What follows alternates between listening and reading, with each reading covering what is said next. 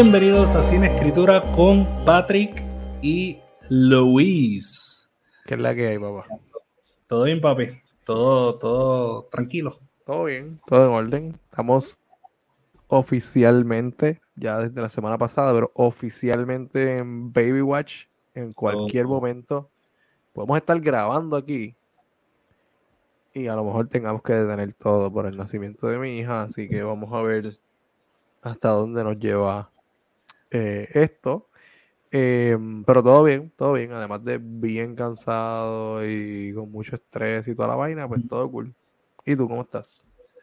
Eh, pues, mano, estamos en Baby Watch eh, por el nacimiento de mi ahijada. Uf, qué palo. qué palo, qué palo. Y Mena, cuando escuches esto, ya sabes. estamos aquí metiéndole heavy. en tu honor. Trabajando mientras tú estás allí flotando. Literal, flotando y durmiendo como si nada. Eh, yo quisiera estar ahí, ¿sabes? No. Ay, ¿cómo, cómo salgo de esto? en la situación, no, en el mismo cuerpo, te entiendo. global, exacto, objetiva. Exacto. No voy a implicar que quiero estar dentro de tu madre, dentro de la esposa de Luis. Te entiendo, eh, tranquilo. El amor es mucho, pero no, es así de mucho. Eh, prefiero estar dentro de tu papá. De todos modos. eso dijo, eso prefiero, dijo uno de lo que vamos a hablar hoy. prefiero estar dentro de tu papá, literal. Y con eso, y con eso, con eso hablamos sobre qué nos vamos sobre, comenzamos sobre lo que vamos a hablar hoy. Eh, hoy vamos a estar hablando sobre algo que es, yo diría, Ajá. es el underrated feature de este arte porque al igual que dentro de la escritura, por lo menos en la escritura, en el mercado, eh, el mercado estadounidense, uno ve mucho un, un desprecio, pero quizás un, tú sabes, un, un, codito, un codito con las colecciones de cuentos cortos. Pues ah, también en el cine, eh, ¿verdad? En el cine vemos un, pequeño codito también con la apreciación del arte corto, ¿verdad? Dentro del cine. Sí, aunque, irónicamente, podríamos argumentar que gracias a este tipo de piezas existe el cine.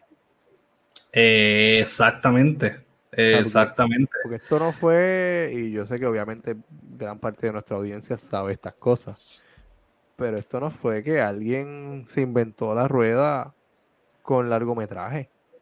Sí.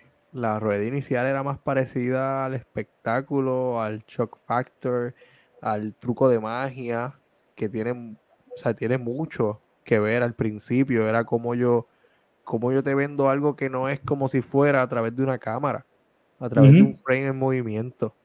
Exacto. Eh, y me viene a la mente que si el, asunto del tren, el, el elefante. Ajá. Que eran más cosas parecidas a trucos que por eso se asociaban más al principio con, con el circo, eh, o con, el tipo de espectáculo, ajá, de magia y esas cosas, más que una sala de teatro, porque el teatro seguía siendo como el arte más respetado.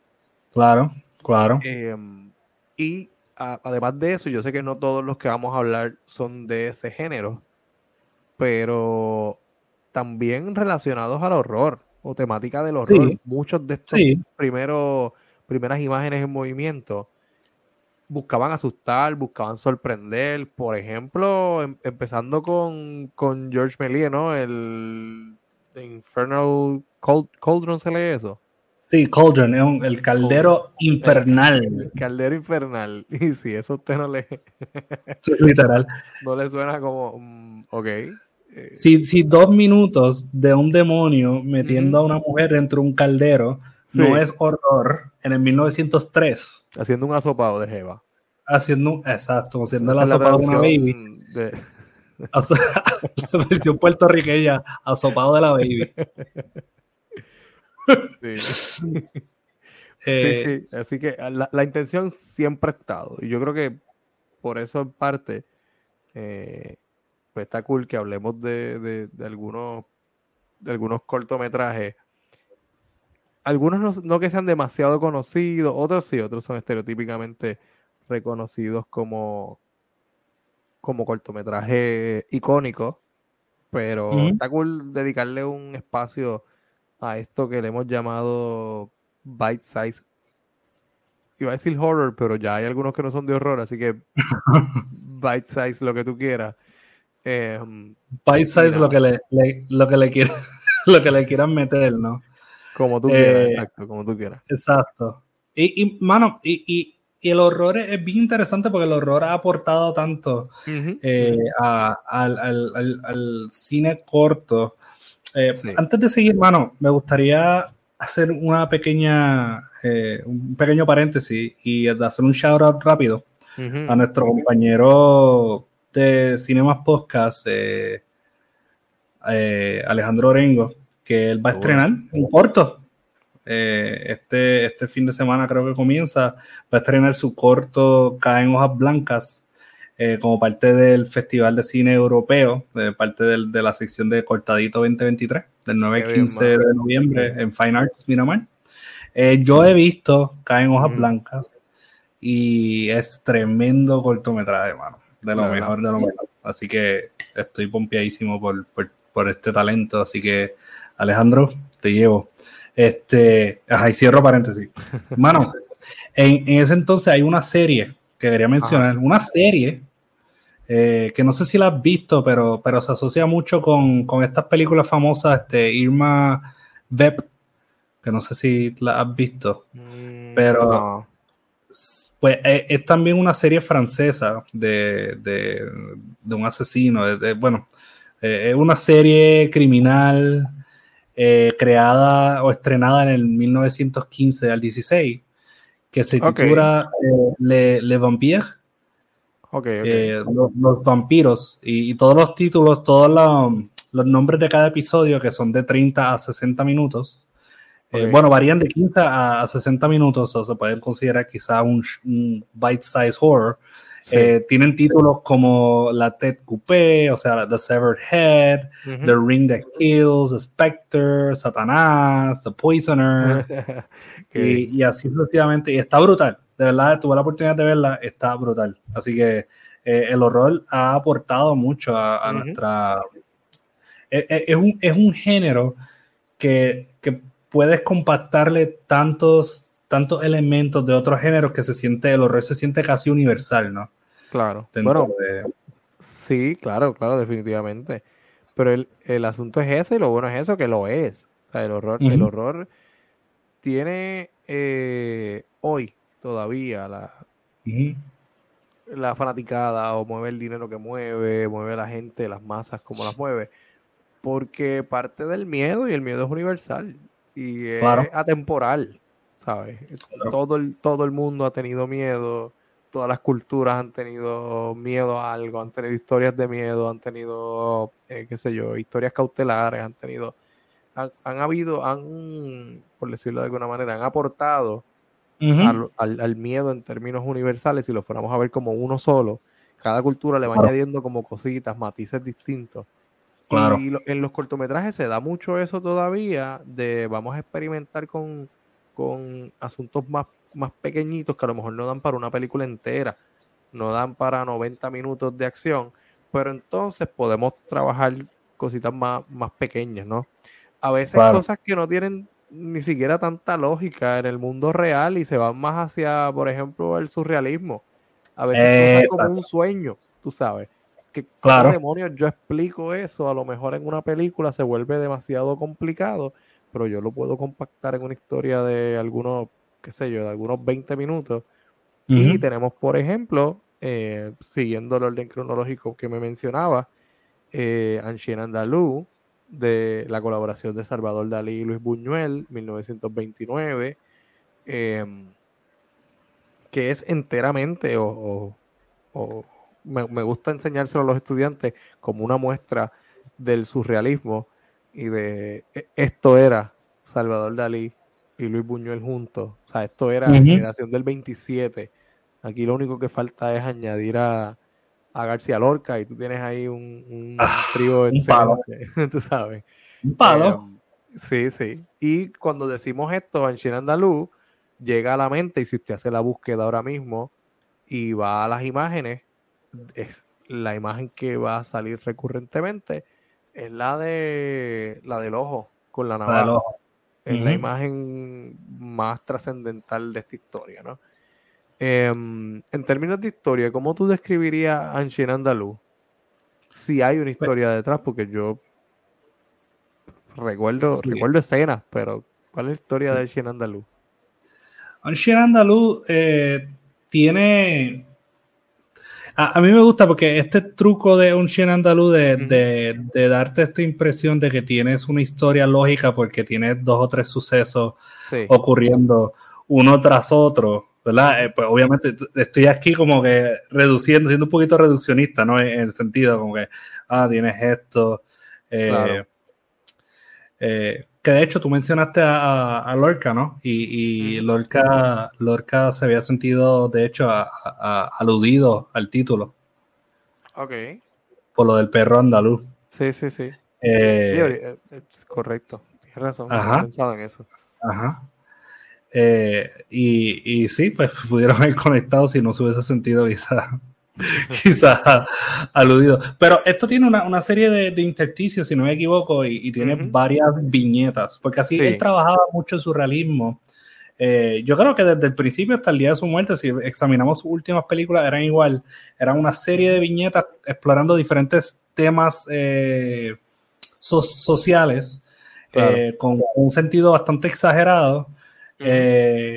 y por ejemplo, aquí tenemos como que la situación de, del, del ciclista y, que el, ciclista que se estrella y, besa y, después tenemos que le cortan el ojo y, yo lo que siento es que al final del día, eh, si uno sigue o trata de hacer sentido de, por ejemplo, los rótulos o los, o los intersticios que él, él añade como en primavera, como hacia las 3 de la madrugada, los tiempos, y, él te, te, te, envuelve en este sentido de que hay algo que es cronológicamente eh, lógico dentro de sus películas.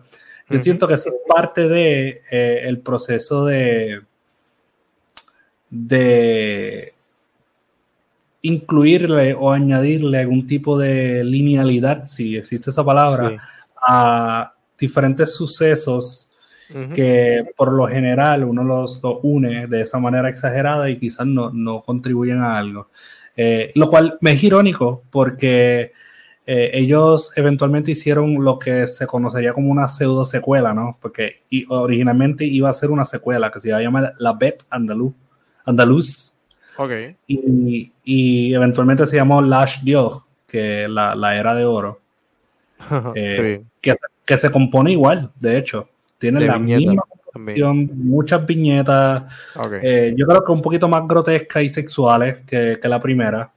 Eh, tanto, así, tanto así que al final de la película termina con Salo. ok.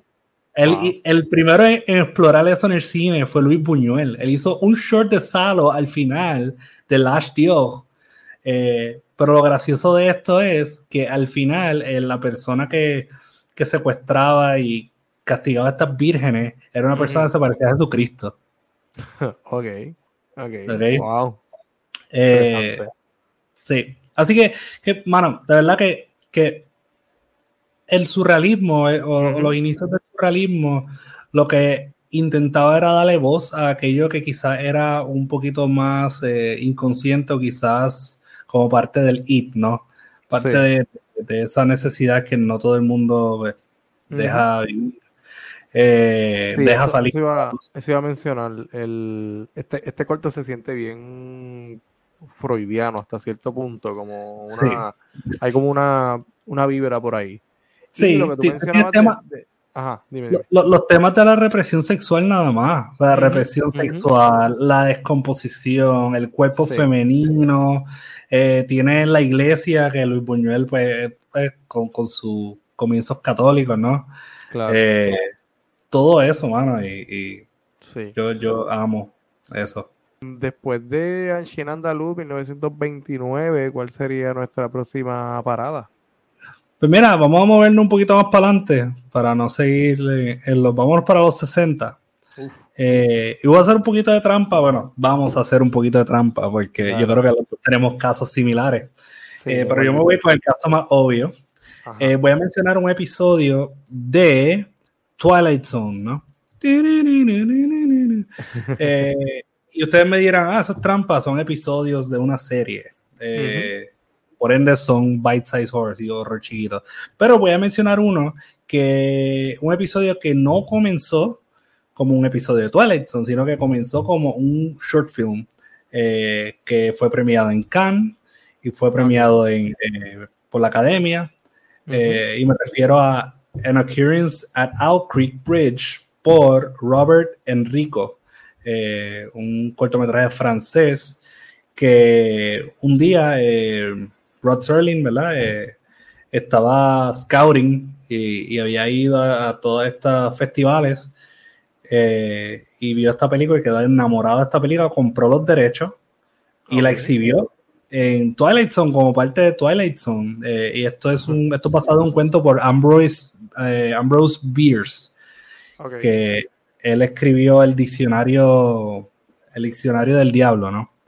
Eh, que es tremendo libro, by the way. Eh, no sé si lo has visto, pero está cool. No, no. Pues este, este, corto, no diría que es un horror straightforward, pero sí tiene un horror en el sentido de que es de esta persona que la van a, a ejecutar por sus crímenes en un puente, lo van a guindar y esta persona eh, logra escaparse. Okay. Y, y todo el cortometraje se da con toda esta persecución de la persona, pues tratando de volver a casa y todo eso. Tú no sabes qué hizo esta persona. Tú lo que sabes es que lo están buscando para matarlo. Eh, y lo genial de todo es el final. Al final te tira un plot twist. Eh, de hecho, Ambrose Bierce lo compara mucho con Poe eh, en ese sentido, tiene, tiene, sus cuentos tienen este nivel, esta exploración psicológica bien marcada. Eh, y como pues todo, todo el fashion de Twilight Zone es, es algo inquietante, ¿no? El, el, final. Algo crudo, frío e inquietante. Así que, que lo recomiendo 100%. Es tremendo cortometraje. Es hermosísimo como cortometraje. La música, todo. El sonido, todo. Bellísimo. Eh, lo único que tiene ese lado que te hace sentir extraño, porque es un cortometraje bello, pero uff, eh, las cosas no, van muy bien en Owl Creek Bridge.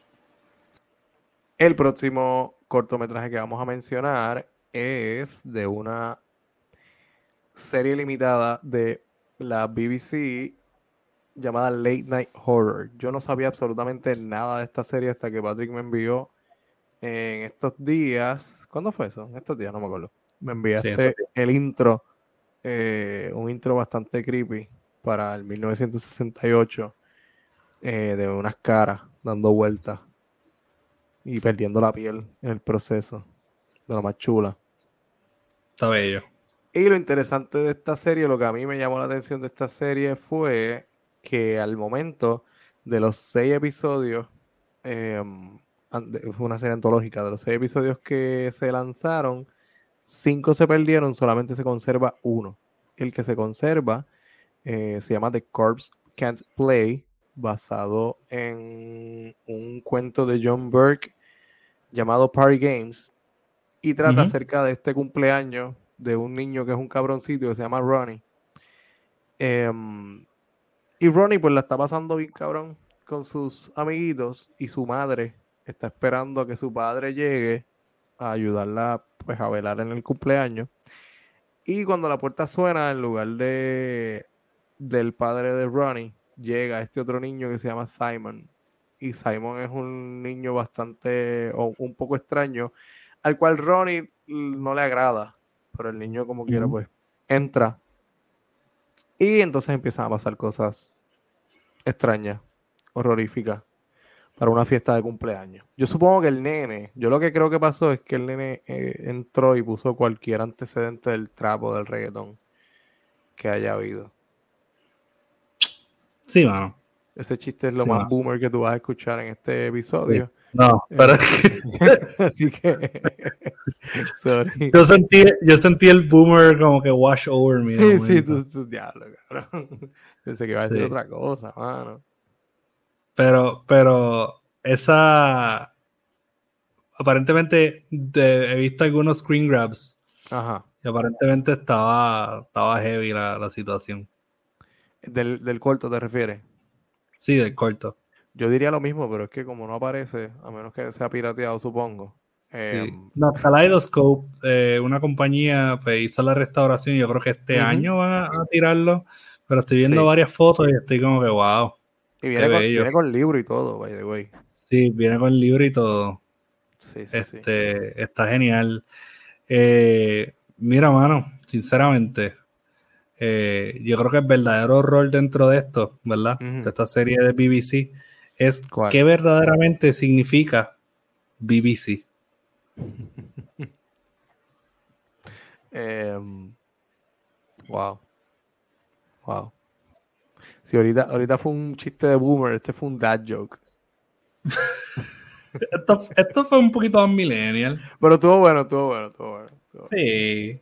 Porque yo sé que alguien va a decir, oh, Big Black Dog. Exacto, exacto, exacto. Alguien lo va a decir. Pero, ajá. No, con el mío Eh, no, no- no tiene salvación, no tiene salvación. No, es, ese, ese me traté de como que. Sí, pero, pero vamos a hacer que esos chistes no, vamos, vamos a hacer que esos chistes no ok. estamos even, sí. Dale, dale. Pues, mira, mano, eh, a mí me, me gusta particularmente, especialmente el intro, me recuerda mucho a esto, a esta liga de cortometrajes que eran en parte surrealistas, sigue la tradición de un Sean Andalou, pero un era un poquito más directo con el horror, como Sí. The Alphabet de David Lynch, que se basaba en, en unas pesadillas de una niña. También tenemos The Shave de Martin Scorsese, que muchos dicen que pues, se basa mucho en los estrogos de la guerra, de los veteranos en ese entonces. Eh, uno que a mí me gusta del 83, ¿verdad? Por irnos un poquito más adelante, Ajá. es eh, uno que se llama Possibly in Michigan, por Cecilia Condit. Y este, este lo vi hace, un- hace un, un ratito, hace unos meses atrás. Eh, ni teníamos contemplado esto, pero una noche nos pusimos a ver eh, cortometrajes al garete y encontramos este cort- cortometraje que es un musical horror. eso, del me, eso 83. me parece bien interesante. Se titula Possibly Michigan, dura 12 minutos y trata sobre un hombre que se llama Arturo que hostiga a dos mujeres en el mall. Ok, wow. Entonces la, la- la música es bien como extraña porque es bien poppy, pero es, es- es media industrial, es, es bien rara. La cinematografía es bien cheap, bien barata, pero tiene un estilo pues, particular. Y, y- y mientras tú ves este Stalker, que es un hombre con una máscara, eh, una máscara de hombre, eh, persiguiendo a estas mujeres, eh, llega un punto que las mujeres deciden matarlo. Y lo matan y lo hacen en una sopa y, lo, y se lo comen. Y mientras se lo comen, como que ven a otro hombre mirando por la ventana de la casa hacia adentro. Todo esto es un musical. Todo esto es un musical muy extraño. Es un musical. Es un musical, cabrón. Es un Sé que musical. lo dijiste ¿ok? ahorita, pero se- de momento me, me hice toda la descripción y se me olvidó que era la parte de que era un musical. Hay música, ¿ok? Música. Wow. un musical. Um, esta dama, Cecilia Condit, eh, ella pues se conoce por este, esta cuestión del video art. A ella le han dado premios del Guggenheim, American Film Institute, Institute eh, y así sucesivamente. Ha tenido colecciones en el Museum of Modern Art en New York. Ella ha hecho todo y nada, y tiene varias, tiene varios, No eh, nada. Sí, corto, cortometrajes que son así bien extraños, con títulos como Not a Jealous Bone, Annie Lloyd, Pulling Up Roots, We Were Hardly More Than Children, I'm Not Afraid, eh, y así sucesivamente, o Rapunzel. Eh, Oh, wow. Ella tiene una videografía bien extraña. Ella, pues, en el caso de ellas, me da risa porque eh, a ella le ponen el título de videoartista, no necesariamente una directriz o directora de película, es como que ella es una- videoartista. Video artist. ¿Qué, qué es un, ¿Qué es un pues me imagino que es una excusa como para separar personas que le añaden mucha metáfora o contenido, eh, no sé cómo decirlo, como con un dream logic y artístico, un, con un sentido artístico a su obra. Y entonces ellos dicen, no, es- obra no sea tan, tal vez no sea tan lógica, sino más conceptual.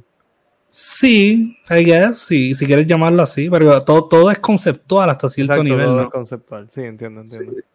Es como, por ejemplo, el, el- el- un cortometraje de Lynch que se llama Six Men Getting Sick Six. Times y es hombres vomitando por dos minutos y es un arte conceptual.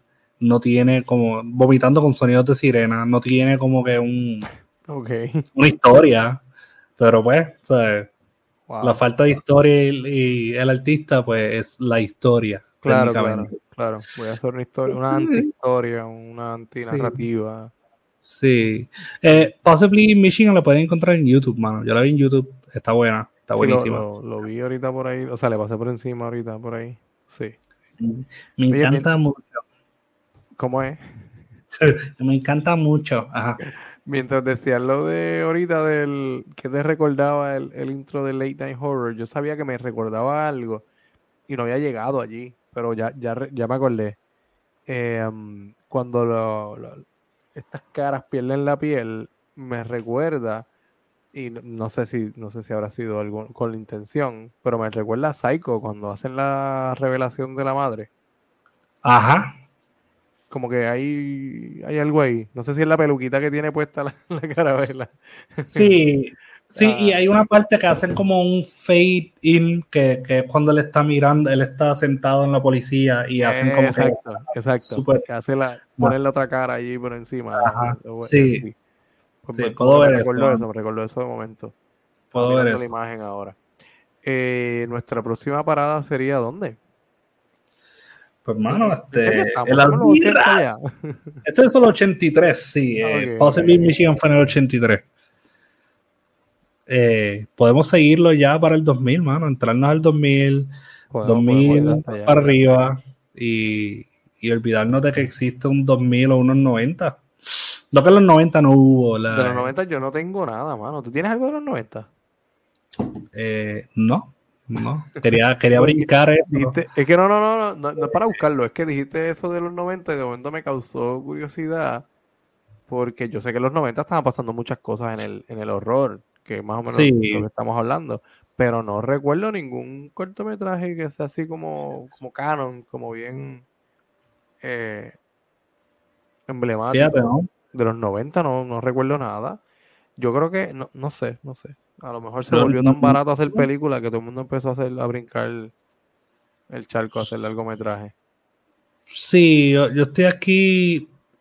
Hay short films, pero short horror films, pues no, no, no ¿verdad? veo. No sé, que, que se han reconocido, ¿no? Ponernos a rebuscar ahora, que se han reconocido.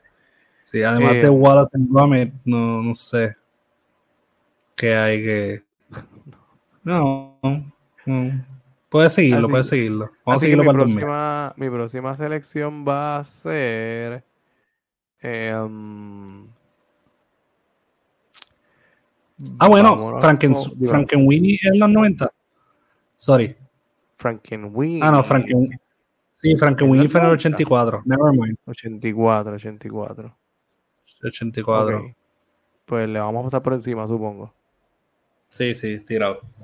Ok, pues nada, para efectos de historia, pues en mi próxima parada será The Strange Thing About the Johnsons. Probablemente. Ya, ¿y tú te identificas con esa película? Patrick. no, no, déjame, déjame, déjame.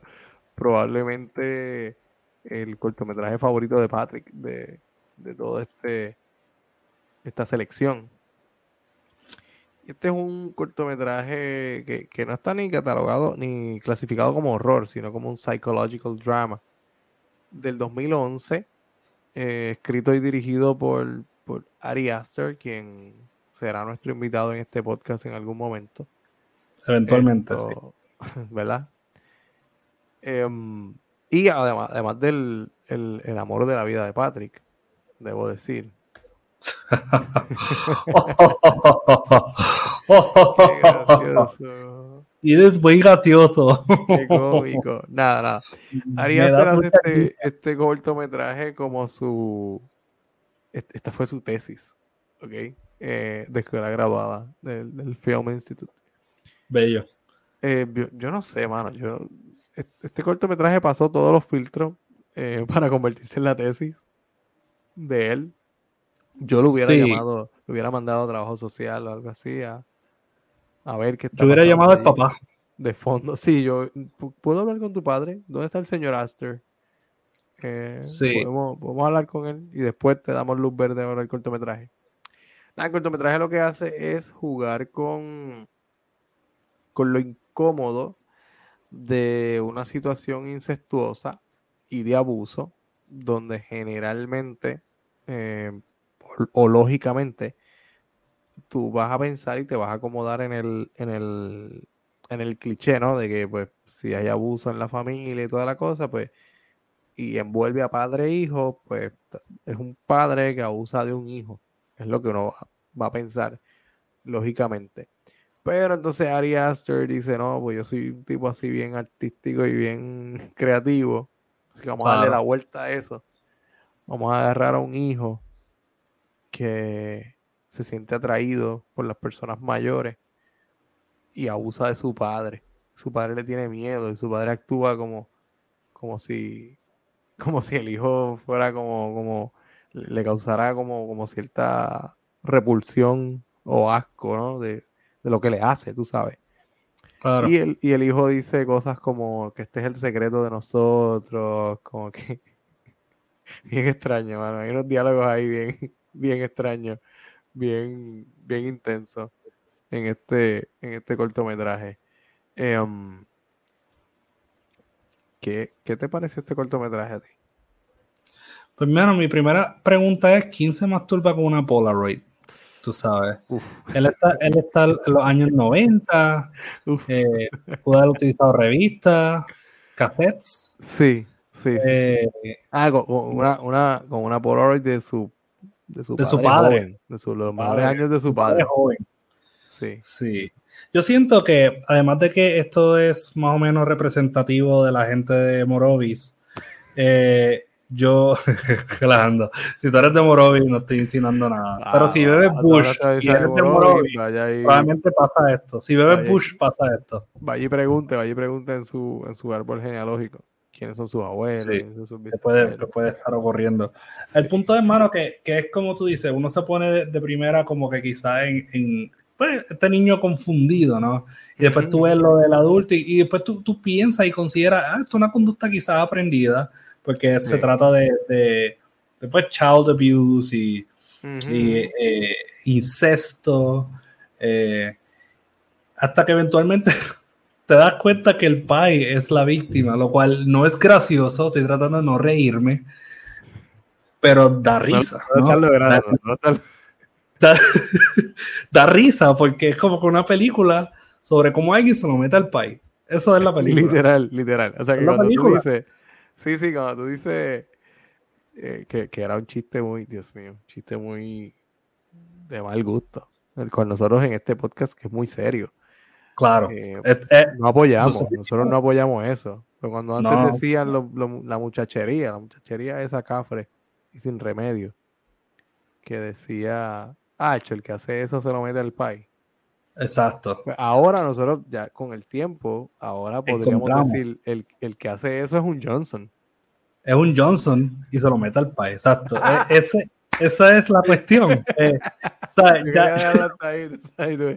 nosotros, nosotros evolucionamos a tal nivel como sociedad que tenemos una versión videográfica sí. de, este dicho muy famoso. Eh, que claramente eh, Ari Aster lo escuchó. Eh, un, un, un, judío blanco escuchó. ¿okay? En unas vacaciones en Piñones, de seguro. En unas vacaciones, ¿verdad? Ari Aster, nacido en Nueva York, ¿verdad? estudiante de AFI, conservatorio, muy famoso. fue a Piñones y un día dijo, Acho papi, si tú te bebes a Bush, tú solo metes a tu país. Y él dijo, él hizo, él dijo wait a second, wait a second, can you say that again? Sí, sí, sí. Porque así me imagino que, él no habla así, pero así me lo imagino. Tranquilo, yo, yo pienso que él habla así. Can you say that again? Entonces ahí salió la idea. Ahora bien. Y cuando se lo dijeron, el can you do that?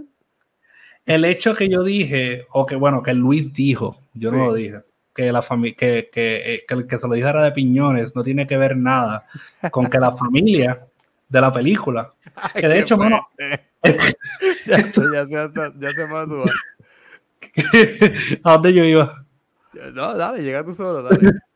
No, no, pues ya voy a cortar ese chiste, pero en la película, de hecho, voy a añadir este otro detalle. Esa película, además de, ser controversial por su contenido obvio, eh, fue controversial porque incluyó este tema con una familia afroamericana. Eso mismo te iba a decir, que tú, cuando dijiste un judío blanco, yo, coño, porque este tipo castió a una familia negra?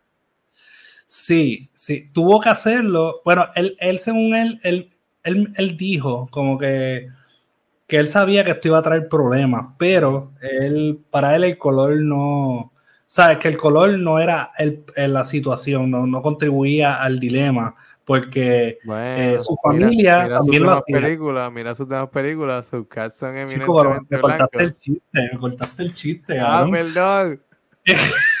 dale, dale, yo le iba a decirle que porque su familia también lo hacía y son blancos. Pero, pero, ajá, no, no, no. Es verdad, de hecho, el actor que sale ahí, eh, da a buscar el, el, el nombre del, del, principal, del adulto, Billy Mayo. Billy Mayo. Okay, Billy Mayo, él iba, si no me equivoco, él era Bow originalmente, que salió en un cortometraje.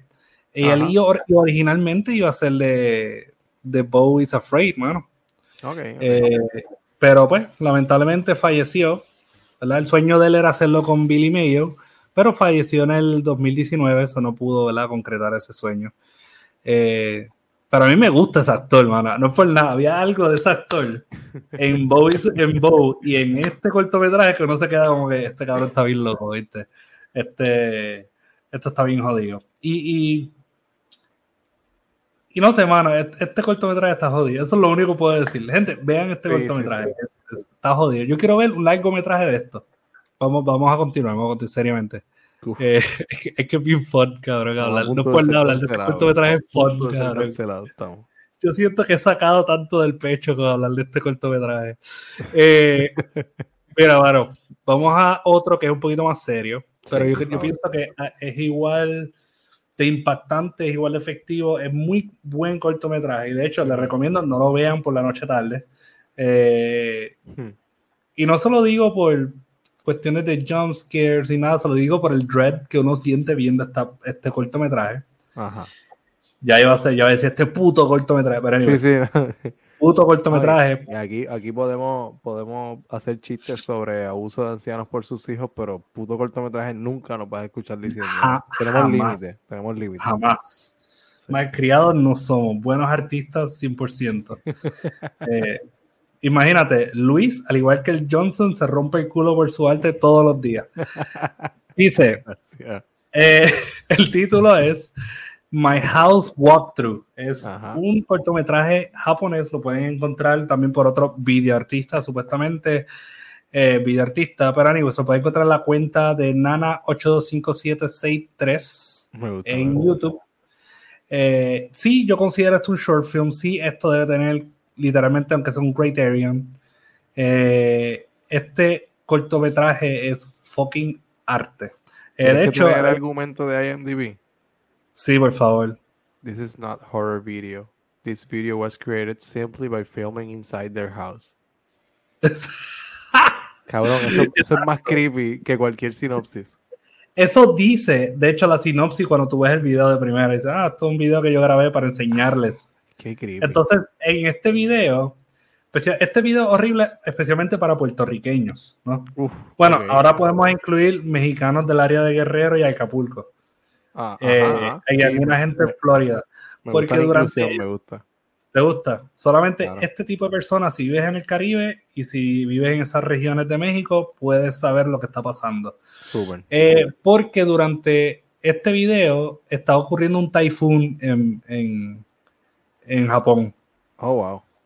Entonces, la cuestión es esta persona enseñándole los pasillos de sus casas y los diferentes cuartos que tiene, donde está su madre, su padre, su, abuelo, ¿verdad?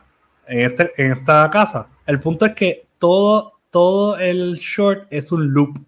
Y cada vez que da una vuelta nueva, la casa se ve más deteriorada. Oh, wow.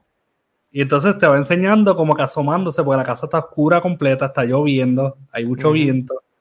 la casa está oscura, tú lo que ves es la luz del flashlight y la casa como transformándose, deteriorándose por cada loop que da. Oh, ok, y se asoma por los mismos rotos y cada vez que se asoma tú estás como que ¡ah! Esperando que algo pase, que algo salga. Sí. Y eso es todo lo que voy a decir de este cortometraje. So, es, Está la, es de un jumpscare prolongado.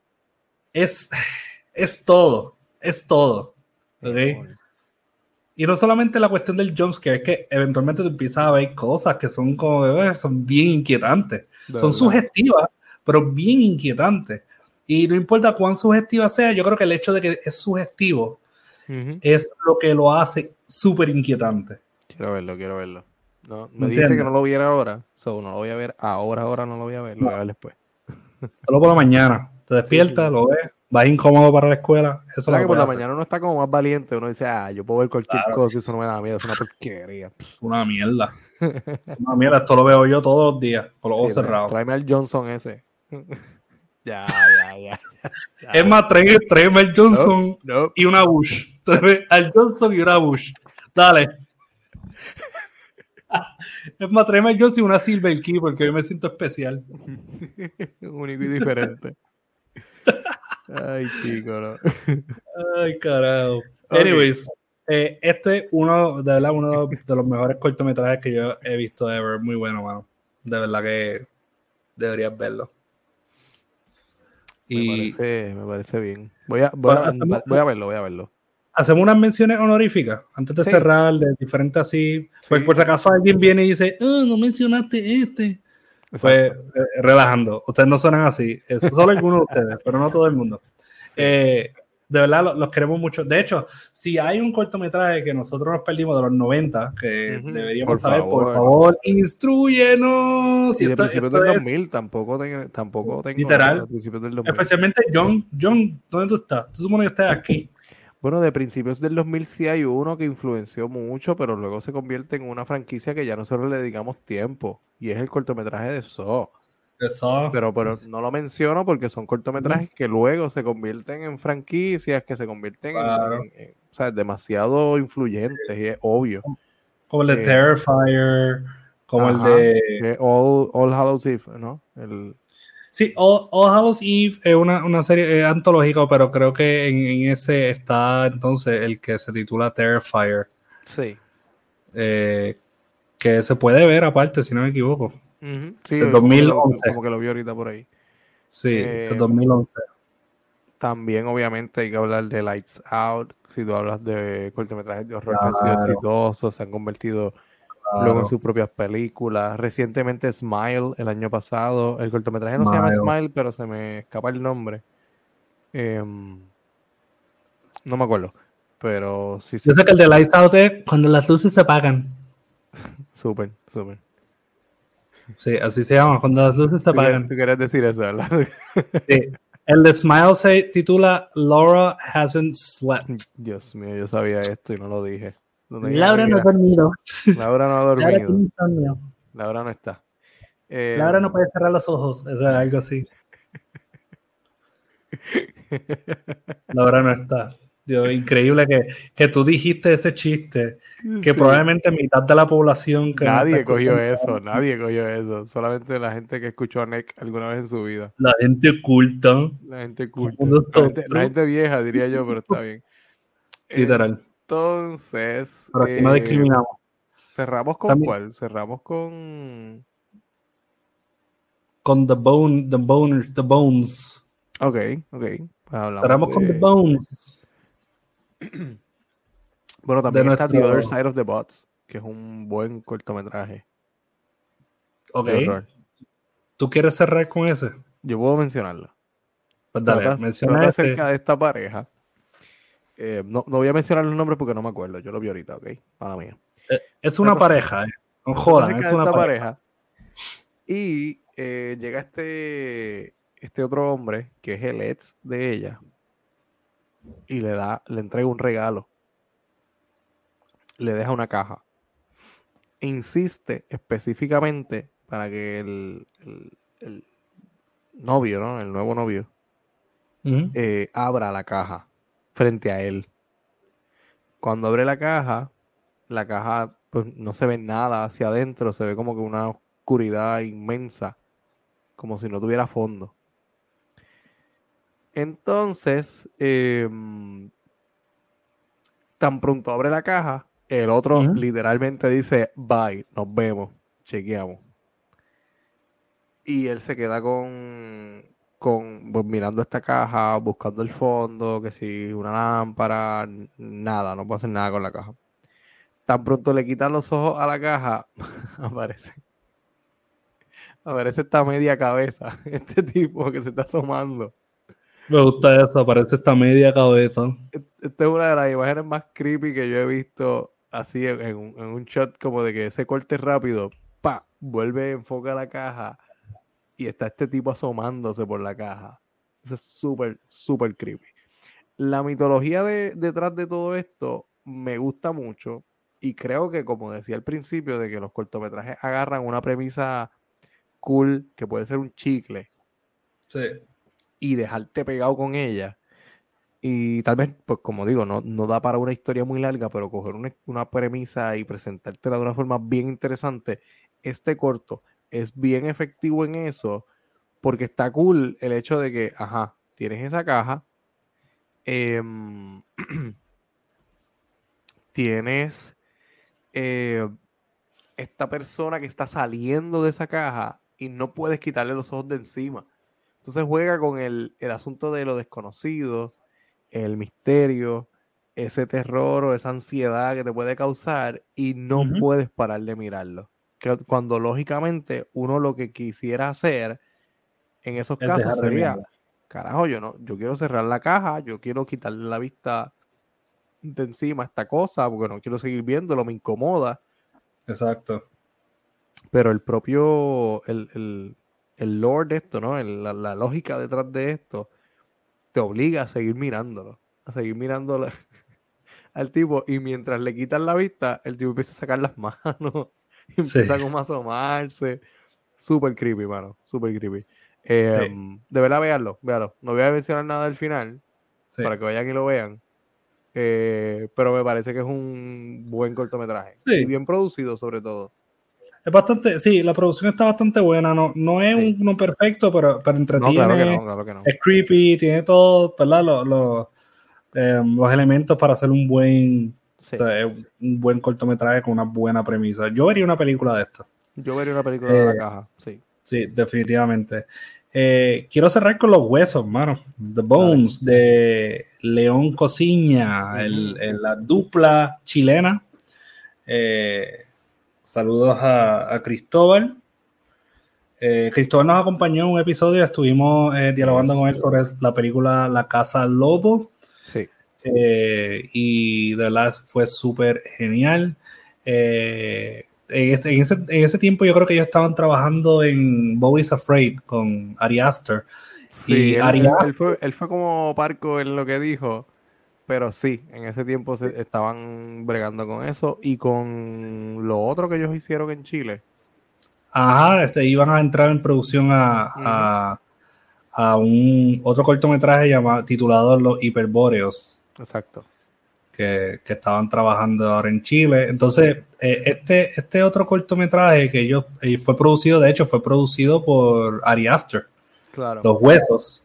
Eh, quiero terminar con él porque yo siento que no se le da suficiente auge a esta dupla. Esta dupla está haciendo cosas que, bueno, sí hemos visto antes con esta cuestión de la animación, el horror, ¿no? Como esa animación de, Stories of Mark Twain que vimos que todo el mundo tiene el inconsciente, pero nadie quiere admitirlo. Pues e, esta dupla juega con, el concepto de la animación y de hecho Hideo Kojima eh, dijo que, el, famoso ¿verdad? El creador de, los videojuegos dijo que, La Casa Lobo es una de sus películas favoritas recientes. De verdad. Sí, mano. Wow. Eh, mano, si, esta... si me pasara a mí, yo trato de ponerme en, la, en, los zapatos de estas personas cuando alguien le da un praise así bien brutal. Sí. Yo le envié un mensaje a Cristóbal y le dije, ganaste, ya, puedes retirar. Eso haría yo. Ganaste. yo. agarré el clip, agarré el clip, donde sea que lo hayan publicado en un periódico, lo que sea, lo pico. Literal. lo, cropeo. Lo cropea y lo pega. No, no, no. Yo lo que necesito yo es lo que. imprenta. Yo lo que necesito- camisas. Yo quiero camisas de todos los colores con el, el texto de este señor. Del post de Hideo Kojima. Yo, yo quiero. A mí me gustaría. Si Junji Ito Ajá. le da un praise a ellos. Diablo. Yo no solamente me retiro. Yo llamo a mi padre. Y le digo, Me compro un six pack de Bush. y voy a visita. ¿Ok? Ya, ganaste. papi, vamos a hacer un Johnson. Ganaste, ganaste, ganaste. O sea, ganaste. Cristóbal, si escuchas esto, ganaste, ¿ok? Joaquín, ganaste, ganaron. El punto es que la dupla eh, León Cosiña, eh, Cristóbal, eh, Cristóbal León y, y Joaquín Cosiña, Ujú. eh, hicieron este cortometraje que se llama Los Huesos, que está súper brutal, blanco y negro. Y a mí algo, de, eh, de hecho, obtuvo el, el León de Oro en el Festival de, de Venecia. Sí. Algo que a mí me, me gusta es que ellos tienen esta habilidad de, de crear este empaque, ¿no? Que, que- que también se va por encima de- de- del cortometraje. Y ellos, básicamente, el cortometraje comienza anunciando que esta obra, de hecho, fue la primera obra, la primera película de animación stop motion del mundo. Y que fue publicada en 1901 y la excavaron ellos en el 2021 Oh, wow. con ayuda, con ayuda de, su- de sus productores, ¿no? que es el Mi- Ministerio de Culturas y, y el Mm. nuevo Museo de Santiago. Me gusta, me gusta eso, me gusta el gimmick de, de esto no fui yo. Esto apareció Sí, por ahí. Esto, exacto, esto no fui yo. Que de hecho eh, se publicó el 10 de septiembre del 2021. Yo creo que fue justo antes de, del famoso 11 de septiembre. Que para Ajá. aquellos que no saben nada más que las Torres Gemelas, pues el 11 de septiembre es una fecha importante también en Chile. En Chile, Eh, claro. Sí, y la, la- la película trata nada más y nada menos de esta niña de 15 años, que es una figura, una figura política, ¿no? Eh, llamada Constanza Nordenflick, que desentierra los cadáveres de dos figuras famosas de Chile, históricas, que es Diego Portales, eh, que fue el que básicamente impulsó la constitución del 33, de los 1833, y, Javier, y Jaime Guzmán.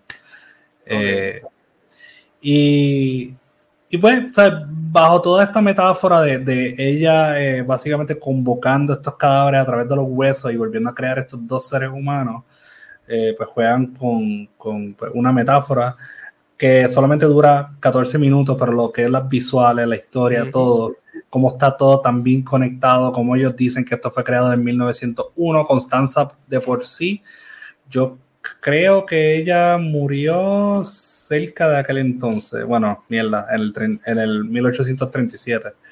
Eh, Sí, sí. eh, pero, bueno, de verdad que, que- que vale la pena. Eh, esta persona, de hecho, fue, fue, me da risa porque Constanza fue, había leído que ella es descendiente de Hernán Cortés. ¿De verdad? Sí, sí, Ok. conquistadores como Hernán Cortés. Wow. Ah, y entonces tú tienes todos estos nombres europeos en Chile. Exacto. Eh, pero nada, ¿verdad? Para lo que es Chile con Alemania, es Argentina con Italia, ¿no? Sí. Eh, y así lo, así lo dejamos. Eh, anyways, vayan y verla, está por alguien, disponible. alguien ahí se compró una Bush en algún momento histórico. En algún momento histórico hubo Bush. Bush estaba, Sí. se- estaba por ahí bregando. Es más, te voy a decir cuándo, cuándo salió la, la cerveza Bush. Ajá. La cerveza. Bush nació. Ah, brother, me quieren chequear el ID. Ok. Eh, En serio. este. Sí, da- dame un segundo. Que, que estoy aquí poniendo mi información para darle una información eh, fidedigna. Bush nació en el 55, 1955. No, no, no, no está cerca para nada. No, no de- está cerca. No, no está cerca. No. Pero lleva pero tiempo. Tú dices como compañía, pero no sabemos quién trajo la Ah, receta. eh, no, sa- no sabemos. Eh, sabemos. exacto. Yo pienso que Bush fueron servidas en algún momento. en algún momento, exacto, eh, que, que el nombre del, del supongo que del, del dueño es Bush Bavarian, ¿no? Mm, no Eh, sé, no sé. No, usted, Announcer Bush se llamaba. Ok, pero podría No ser un un- una versión corta de un apellido alemán, Buchenheimer. Para el carajo ya. Firework. Eh, anyways, eh, nada. Vámonos, vámonos, vámonos, vámonos, vámonos ya. Sí, eh, gente, mira, nuestro punto es que disfruten cortometrajes, ¿no? El cortometraje del horror es uno de, los más creativos, mano. Yo pienso que llevamos todos tipos de cortometrajes, pero el de horror es otra cosa, es otra liga. Eh, así que vayan, disfruten cortometrajes de horror. Eh, aquí les dimos una lista bastante buena y comprensiva para algunos de los buenos cortometrajes de horror desde 1900 hasta el 2022. Eh, creo que hicimos nuestra asignación. Sí, divagamos un poquito en la aventura anales de, John, los Johnsons, pero eh, ¿qué se puede hacer?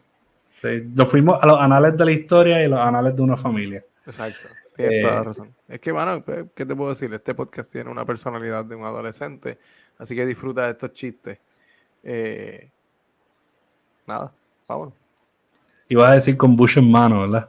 no, no, iba, iba a decir pero no Bueno, bien. Cuídense y nos vemos en la próxima. Un abrazo.